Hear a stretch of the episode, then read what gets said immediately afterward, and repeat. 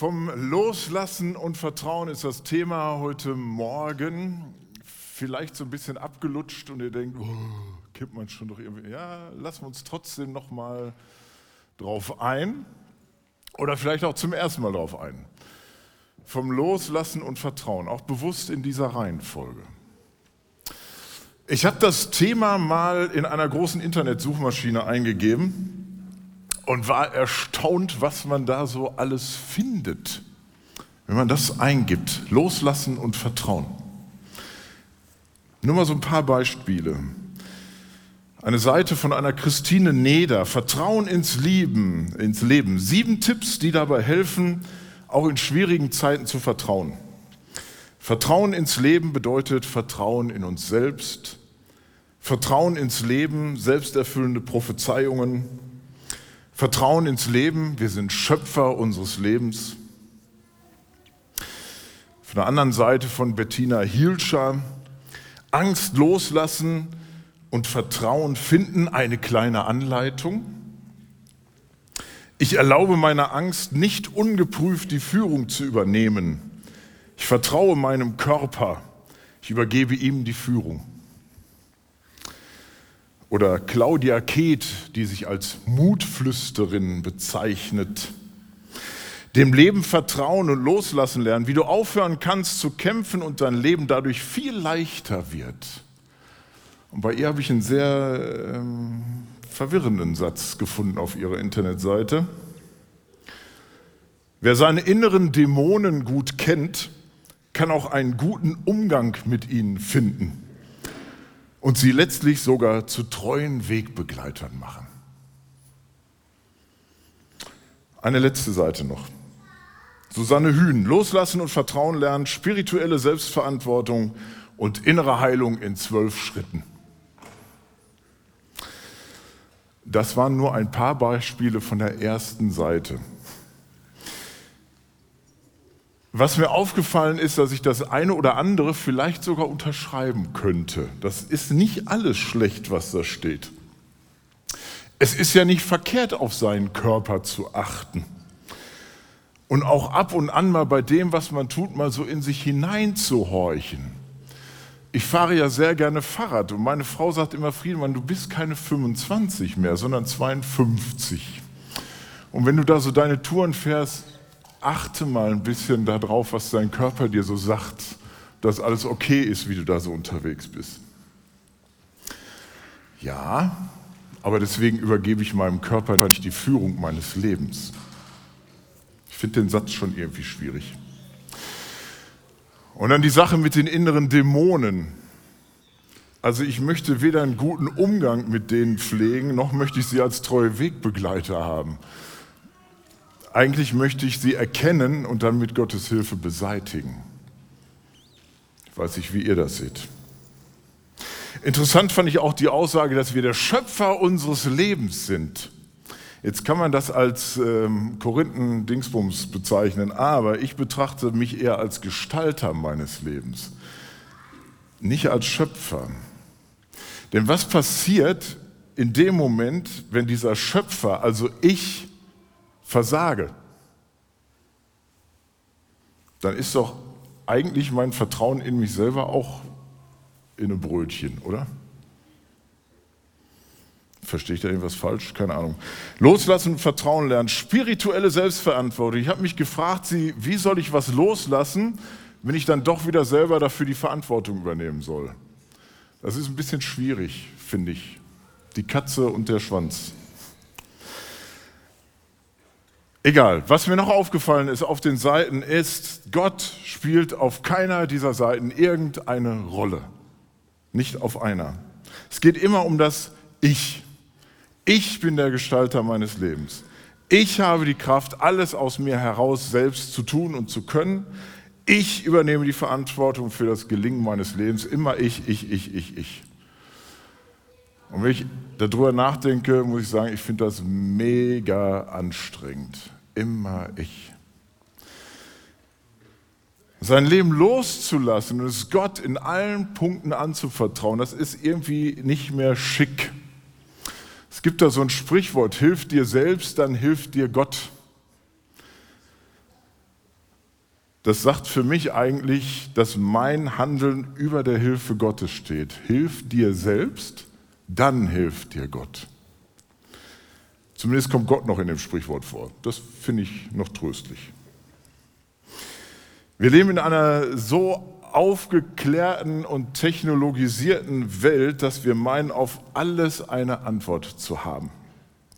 Und Gott wird dabei ganz schnell zu diesem alten Mann mit dem grauen Bart, der keinerlei Verständnis für unsere Zeit hat.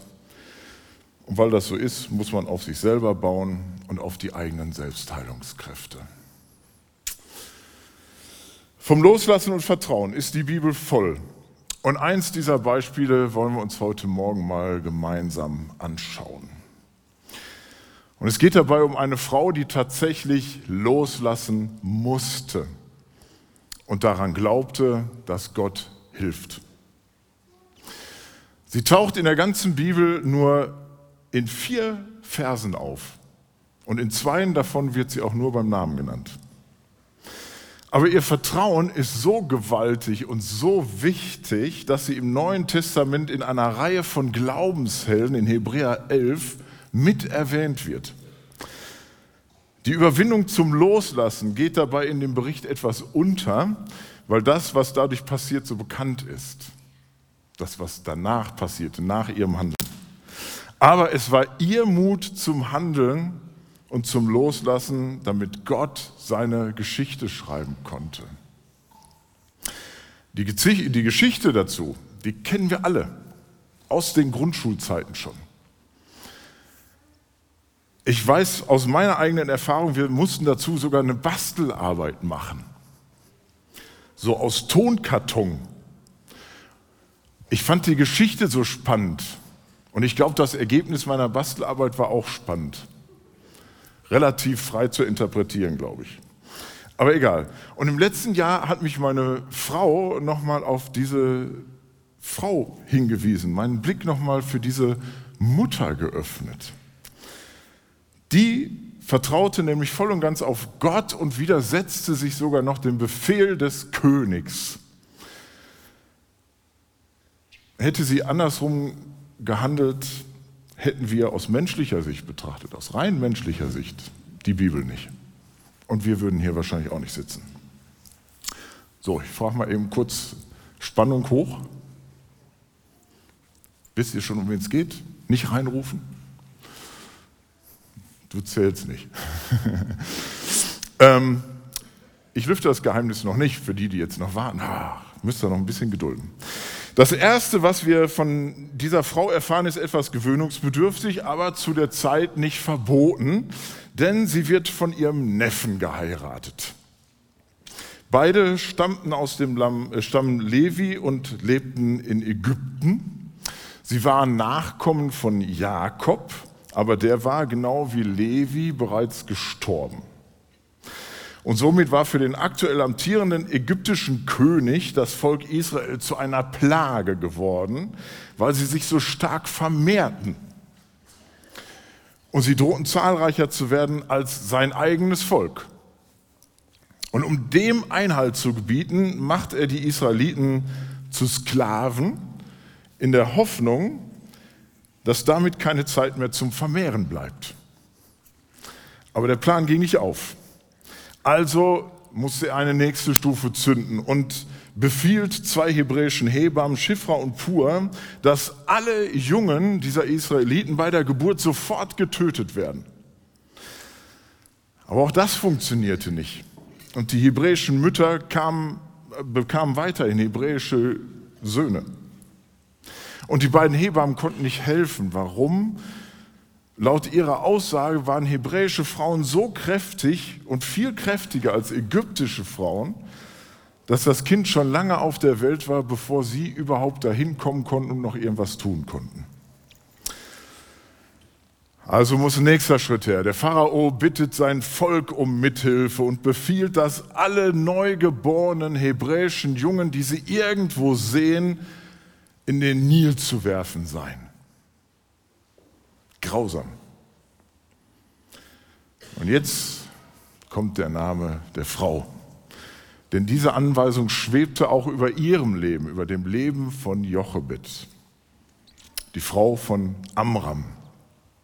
Zwei Kinder hatten sie bereits, Mirjam und Aaron, und nun war sie zum dritten Mal schwanger. Meine Frau und ich, äh, die meisten wissen das, sind Eltern von zwei wundervollen Kindern. Und wir waren so während der Schwangerschaft so richtig oldschool unterwegs. Wir wollten nämlich nicht wissen, was Gott uns schenkt, weil wir freuten uns einfach auf beides. Ob Junge oder Mädchen, egal, Hauptsache, wir dürfen Eltern werden. Und von daher können wir diesen Punkt so gut nachvollziehen bei der Jochebed, wie das ist, nicht zu wissen, was Gott einem schenkt. Eine Tochter oder einen Sohn. Aber wie unerträglich muss das sein, wenn man neun Monate nicht weiß, ob man dieses kleine Menschlein, was Gott einem da schenkt, ob man dieses kleine Menschlein später sein Leben lang begleiten darf, ob man es stillen darf, ob man es in seinen Armen halten und aufwachsen sehen darf, oder ob es einem fortgerissen wird und in dem Nil versenkt wird. Kann mir vorstellen, dass da die Vorfreude auf das Kind doch eher einer Sorge weicht. Neun Monate in so einer Daueranspannung zu leben, das ist für die Mutter und für das Kind nicht entspannt, für das Kind, was im Bauch der Mutter heranwächst. Das sorgt für Stress. Und ich glaube, dass ihr Mütter euch so ein Szenario vielleicht noch eher ausmalen könnt als wir Väter. Nicht zu wissen, wie ist das? Boah. Wir lesen nichts darüber, was der Pharao mit den Israeliten machte, die sich nicht daran hielten. Aber irgendwie konnte man so einer Geburt doch eigentlich nur mit dem Prinzip Hoffnung entgegentreten. Entweder wird es ein Mädchen oder es wird ein Junge und den kriegt man irgendwie versteckt. So 20 Jahre oder so. Dann ist er so groß, dann können sie auch nichts mehr dagegen machen. Und dann kam der Tag der Geburt bei Jochebed und damit verbunden die spannende Frage, was es sein wird. Und es wird ein Junge. Hebräer 11 können wir lesen, weil die Eltern von Mose Gott vertrauten, hielten sie ihn nach seiner Geburt drei Monate lang versteckt. Sie sahen, dass er ein schönes Kind war und hatten keine Angst, dem Befehl des Königs zu trotzen. Gehen wir mal erst noch so ein bisschen auf den Namen der Mutter ein, Jochebed. Namen hatten ja damals eine viel größere Bedeutung, als das bei uns heute so der Fall ist. Was könnte ihr Name bedeuten? Könnte deswegen, weil die Herkunft ist nicht so ganz gesichert. Vielleicht wissen wir, dass Namen im, äh, in Israel damals, die mit Jo oder Je oder ähnlich beginnen, immer irgendwie einen Bezug zu Gott hatten. Und somit könnte ihr Name bedeuten, Gott ist Herrlichkeit, Gott hat Gewicht, Gott ist Wucht, könnte der Name bedeuten. Also Wucht im Sinne von Kraft, wir würden heute wahrscheinlich Wumms zu sagen. Ja, Gott hat Wumms, der Name hat Wumms. Egal wie, ob Gottes Kraft oder Herrlichkeit, das sind alles Aussagen, die darauf hindeuten, dass Gott die Stärke ist. Und diesem Gott vertraute Jochebed. Vielleicht nicht so ganz zu 100 Prozent, aber sie vertraute ihm auf jeden Fall. Als erstes versucht sie nun also die Geburt dieses Jungen geheim zu halten. Und ich glaube, der Mose muss ein unglaublich stilles Baby gewesen sein oder? Wie hält man einen Säugling ein Vierteljahr, drei Monate lang unbemerkt versteckt? Babys haben Hunger. Babys können ihr Unwohlsein nicht präzise flüsternd äußern. Babys schreien. Das ist so in ihrer Natur. Der Junge wird nicht irgendwie drei Monate irgendwo still in der Ecke gelegen haben und überhaupt seine Geschwister sein Bruder war nur drei Jahre älter, seine Schwester noch ein bisschen mehr. Da ist man doch stolz wie Bolle auf sein neues Geschwisterchen. Und das möchte man doch überall erzählen und darf das aber nicht. Man hat die Klappe zu halten. Hey, sagt bloß nicht, dass ihr einen Bruder habt. Weil jeder, der davon weiß, könnte das ja wiederum verraten. Und schon an diesem Punkt ist das Vertrauen in Gott stärker als die Angst vor dem Befehl des Königs, weil die Eltern von Mose Gott vertrauten, hatten sie keine Angst, dem Befehl des Königs zu trotzen. Gott ist Stärke. Gott ist Herrlichkeit. Jochebed trifft hier an dem Punkt eine lebensgefährliche Entscheidung. Das darf man wirklich so sagen. Ich weiß nicht, wer von euch so bewusst die Zeit des DDR-Regimes oder die Nazi-Zeit so bewusst miterlebt hat. Ich beides nicht. Für das eine bin ich zu jung, für das andere in der falschen Ecke von Deutschland aufgewachsen. Aber wenn ich mich mit Leuten darüber unterhalte, berichten sie mir ganz oft, wie schwer es war, gerade wenn es Christen sind, wie schwer es war, sich dem Befehl der Regierung entgegenzusetzen. Und manch ein glaubensstarker Christ hatte auch nicht den Mut, sich dagegen zu stellen. Und ich will das in überhaupt keiner Art und Weise verurteilen, weil ich weiß selber nicht, wie ich mich verhalten würde in so einem Moment. Wenn sie dir sagen, wenn du dich bekennst zu Gott, landest du da im Knast und da kommst du nie wieder raus. Keine Ahnung. Jochebed trifft diese mutige Entscheidung, sich dem Befehl des Königs zu widersetzen, koste es, was es wolle. Drei Monate halten sie diesen Jungen versteckt und dann trifft die Mutter eine Entscheidung zum Loslassen. Das lesen wir in 2. Mose. Doch länger konnte sie es nicht verbergen. Deshalb besorgte sie sich ein Kästchen aus Binsen, dichtete es mit Pier ab, damit es kein Wasser durchließ und legte das Kind hinein. Und dann setzte sie das Kistchen ins Schilf am Ufer des Nils.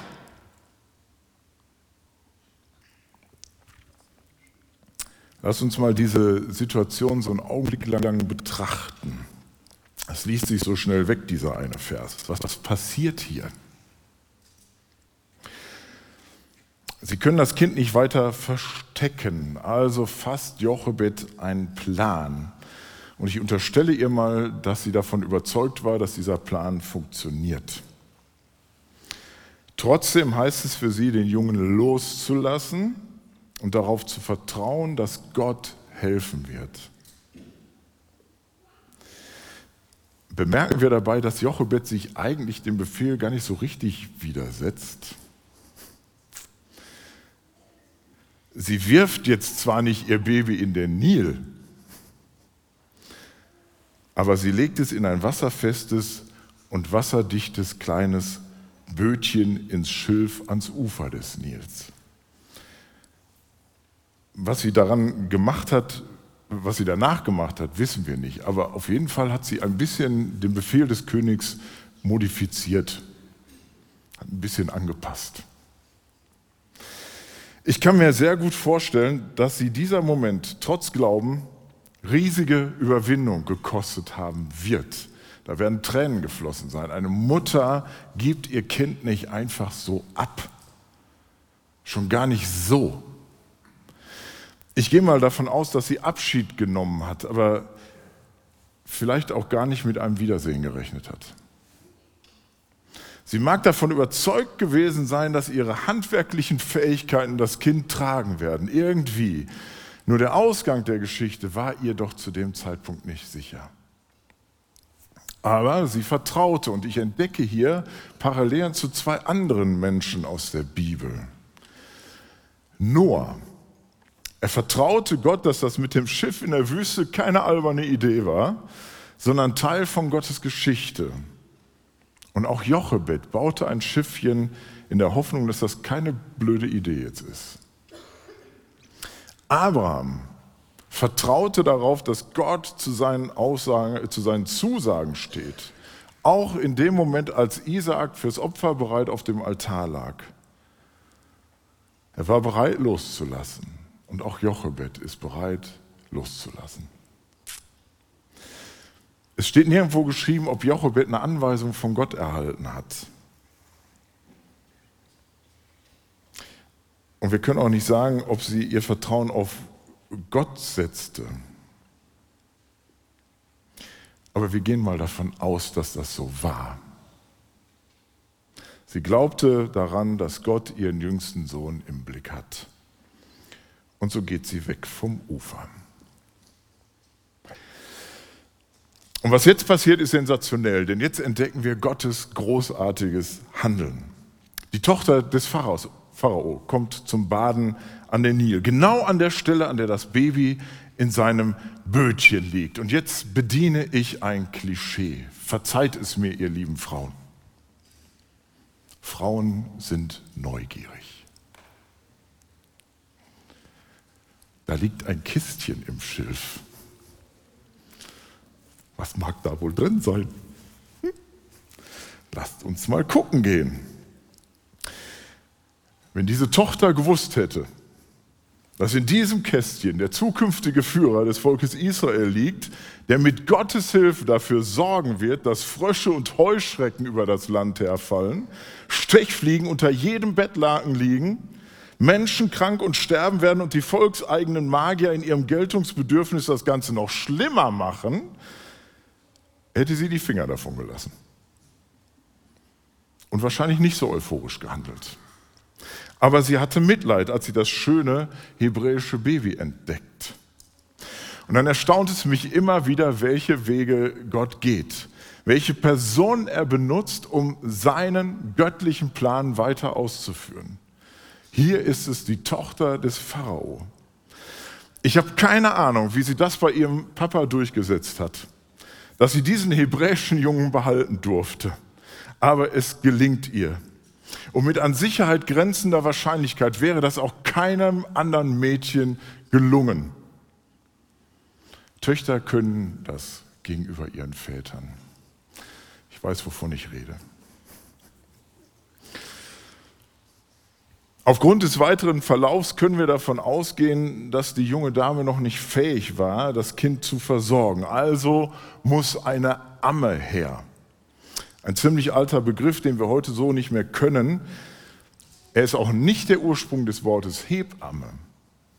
Nein, eine Amme ist eine Frau, die nach einer eigenen Schwangerschaft stillfähig ist und zusätzlich zu ihrem eigenen Kind auch noch ein fremdes Kind stillen kann.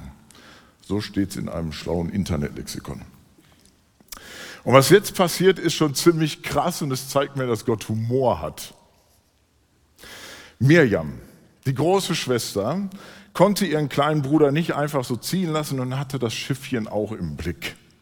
Und sie kommt im richtigen Moment aus ihrem Versteck und weiß sofort eine Lösung für das Problem des Stillens. Ihre eigene Mutter.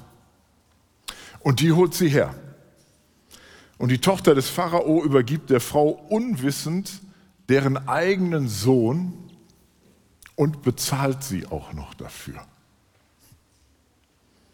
Hebräer 10, Vers 35. Werft euer Vertrauen nicht weg, denn eine große Belohnung wartet auf euch, wenn ihr treu bleibt. Ein Vers, der sich für die Empfänger des Hebräerbriefes auf die Ewigkeit bezieht, aber manchmal belohnt Gott unser Vertrauen, unseren Glauben auch schon hier auf der Erde. Heutzutage würde man sagen, das war doch für die Jochebed so eine Win-Win-Situation. Das eigene Kind wieder zu Hause und dafür auch noch ägyptisches Kindergeld beziehen. Aber ihr war auch klar, dass das nur eine vorübergehende Freude sein wird ihren Sohn in den Armen zu halten. Denn, 2. Mose 10, als das Kind groß genug war, brachte sie ihn wieder zurück. Und auch das finde ich schrecklich. Da hast du dein Kind wieder und hast es trotzdem nicht wieder. Auf der anderen Seite war ihr Sohn gerettet,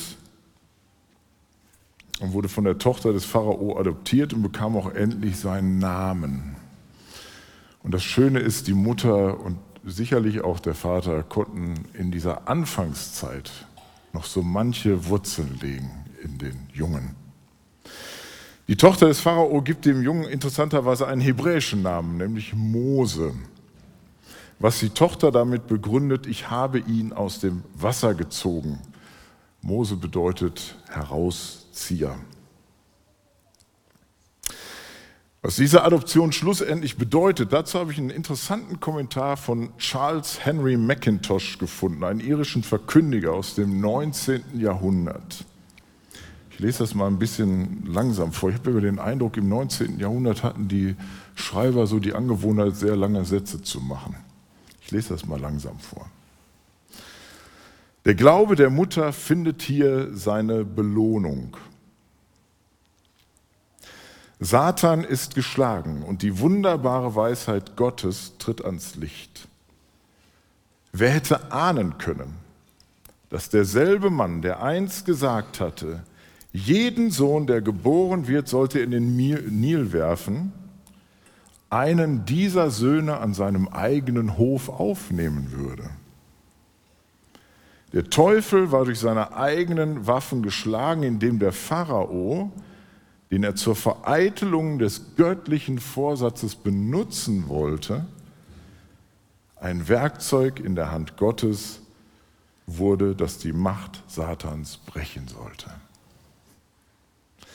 Möchten wir doch lernen, mit mehr Einfalt unser Vertrauen auf ihn, auf Gott zu setzen, unser Leben würde glücklicher und unser Zeugnis wirksamer sein. Und gerade an diesen beiden letzten Sätzen bin ich hängen geblieben. Möchten wir doch lernen, mit mehr Einfalt unser Vertrauen auf ihn zu setzen. Unser Leben würde glücklicher und unser Zeugnis wirksamer werden. Kennt ihr diesen Gedanken beim Bibellesen? Ach Gott, was hast du früher für so großartige Sachen vollbracht? Unfassbar, ja, mit dieser Jochebed, wie du ihr zur Seite gestanden hast. Toll, wie Mose geglaubt hat, mit deiner Hilfe losgezogen ist, obwohl er auch nicht ausgebildet war und genauso mutig dem Pharao entgegengetreten ist und Wunder getan hat. Großartig, wie du dafür zur Seite gestanden hast. Und dann machen wir die Bibel zu und gehen wieder in unser Tagewerk. Und heute? Ich hatte das am Anfang schon gesagt, wir leben in einer dermaßen aufgeklärten Welt, die für alles eine Antwort parat hat und alles erklären kann, dass das Glauben an einen heute noch aktiv wirkenden Gott immer schwieriger zu werden scheint. Wir können doch alles erklären und wir wissen doch selber, wie es besser geht. In Hebräer 10 finden wir eine ziemlich steile Aussage. Hebräer 10, Vers 39. Wir gehören nicht zu den Menschen, die den Mut verlieren und deshalb zugrunde gehen. Vielmehr gehören wir zu denen, die treu bleiben und das Leben gewinnen. Wir gehören nicht zu den Menschen, die den Mut verlieren. Ist das so? Oder schlagen in entscheidenden Momenten des Lebens die Wellen des Nils über mir zusammen? Wir werden in unserem Leben immer wieder, immer wieder an Situationen kommen, in denen wir alles nur noch Gott überlassen sollten, loslassen müssen. Im übertragenen Sinne unser Baby in den Nil setzen und dann wie Jochebed an das Unmögliche glauben müssen, dass Gott wirken wird, dass er einschreiten wird, dass er helfen wird. Und ich möchte uns gemeinsam Mut machen, daran zu glauben und darauf zu vertrauen, dass Gott auch heute noch in unserem Leben wirken möchte, dass er das will, wenn wir es zulassen, dass wir das glauben wollen, dass Gott das tun wird. Vertrauen ist nichts Gefühlsduseliges. Vertrauen ist eine Willensentscheidung. Ein Beispiel dazu aus, aus meiner jüngsten Vergangenheit. Unser Sohn war für ein Jahr in Kanada in einem Sportcamp. Und dann haben wir ihn da drüben besucht und ähm, wollten einfach mal so ein bisschen gucken, was er da so macht. Und ihm war das auch wichtig, uns alles zu zeigen, was er so macht. Unter anderem ist er auch mit Teams klettern gegangen. So richtig an einer steilen Wand, zehn Meter rauf, mit dem Seil gesichert, die Wand rauf und dann hängt man da. Also sind wir mit ihm mitgegangen und sind mit ihm geklettert. Jetzt musste mich aber auch irgendeiner sichern. Meine Frau und meine Tochter trauten sich das nicht so ganz zu.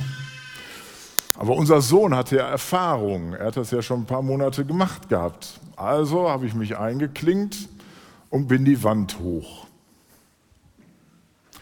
Und dann sagte Philipp, Papa, wenn du jetzt wieder runter möchtest, musst du loslassen und springen.